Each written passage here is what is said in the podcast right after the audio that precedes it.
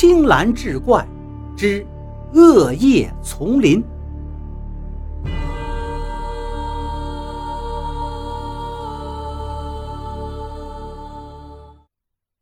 曹健想起了龙飞在临死前曾经用手指着木屋的墙壁，他转头看向了那里。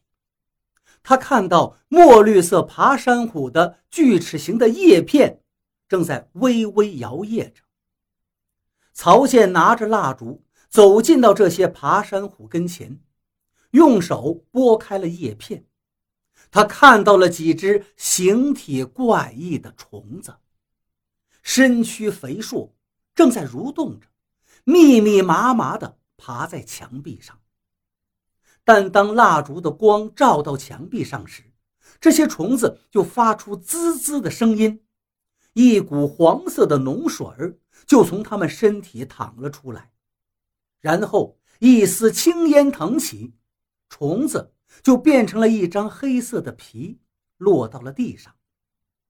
曹健蹲下去，捡起一张虫子皮，用手轻轻一捻，这些皮竟变成了粉末。赶紧回屋去！这些虫子怕光。曹健大声叫道，拉着三个女孩迅速回到了木屋中。曹健，这究竟是怎么回事啊？当陆丹与周薇都掩饰不住恐惧而抽泣时，欧杰却显得还算镇定。曹健摇了摇头：“我也不知道。”我也不知道这究竟是怎么回事是怨灵，是那些在空中漂浮的怨灵，他们要来找替死鬼了！哈哈哈哈！陆丹突然歇斯底里的叫了起来，他身边的周薇则在放声大哭，这哭声与笑声交织在一起，将这暗夜。衬托得更加诡异了。曹健一个箭步冲到陆丹的身边，啪的一声，给了他一个响亮的耳光。这记耳光让陆丹呆若木鸡，他定定地站在原地，半晌之后，突然蹲下身子，捂着脸哭了起来。你们都别哭了，都听我说几句。曹健大声叫着：“我不知道这虫子是什么，但龙飞一定是被这些可恶的虫子害死的。而且我还知道，这些虫子的天敌就是光。还好我们房间里还有蜡烛，所以我们暂时是安全的。只要我们熬到天亮，就能平安的回家了。”三个女孩将信将疑的看着曹健。曹健巡视了一下屋里，然后走到燃烧着的蜡烛旁，呼的一下吹灭了其中几根，只留下了一根。你干什么？周围吓得大叫。现在才刚天黑，我们要熬到天亮才行，所以要充分利用这些蜡烛。倒是欧杰替曹健回答了这个问题。曹健把所有的蜡烛集中到一起，只有六根了，而且其中三根都只剩半截。那是在刚才讲鬼故事的时候点过的。正在燃烧的蜡烛也只剩下了半根。曹健掐着手表，看着这根蜡烛，直到它熄灭。点上新的蜡烛之后。曹健对三个姑娘说：“刚才我看了，这半根蜡烛燃烧了半个小时，所以说，一整根蜡烛也只能燃烧一个小时。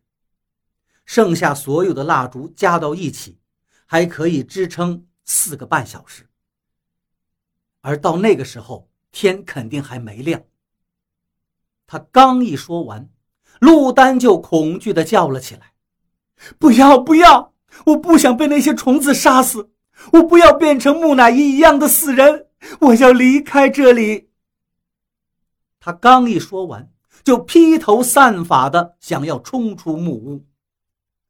陆丹，别走！曹健和欧杰同时叫道，可他们的阻拦已经晚了一步。陆丹已经冲出木屋，只是过了几秒钟，他们就听到外面又传来一声撕心裂肺的绝望惨叫。沉默了片刻，欧杰问道：“现在我们该怎么办？”曹健叹了一口气：“不知道，我也不知道该怎么办了。”周薇还在哭泣着，他断断续续的嘟囔着：“都怪我，都怪我，龙飞，为什么要你去修发电机呀？”听到周威的话。曹健一拍脑袋：“对呀，我怎么没想到柴油发电机呢？我们可以修好发电机呀。可是外面有杀人的虫子。”欧杰迟疑的说着：“那些虫子怕光线，只要我带着蜡烛出去，虫子就不会伤害到我。”曹健回应道。于是他拾起一截蜡烛。然后看了一眼欧杰跟周薇，最好我们一起去，谁都不要分开。如果发电机修不好，蜡烛只能用的越少，我们才能挺住更长时间。欧杰点了点头，而周薇则尖叫道：“不要，打死我都不会走出这个门的。”曹健叹了一口气，对欧杰道：“那好吧，我们两个去。”当他跟欧杰走出木屋的时候，听到周薇在抽泣着：“别留我一个人在屋里呀！”曹健无奈的摇了摇头，还是走了出去。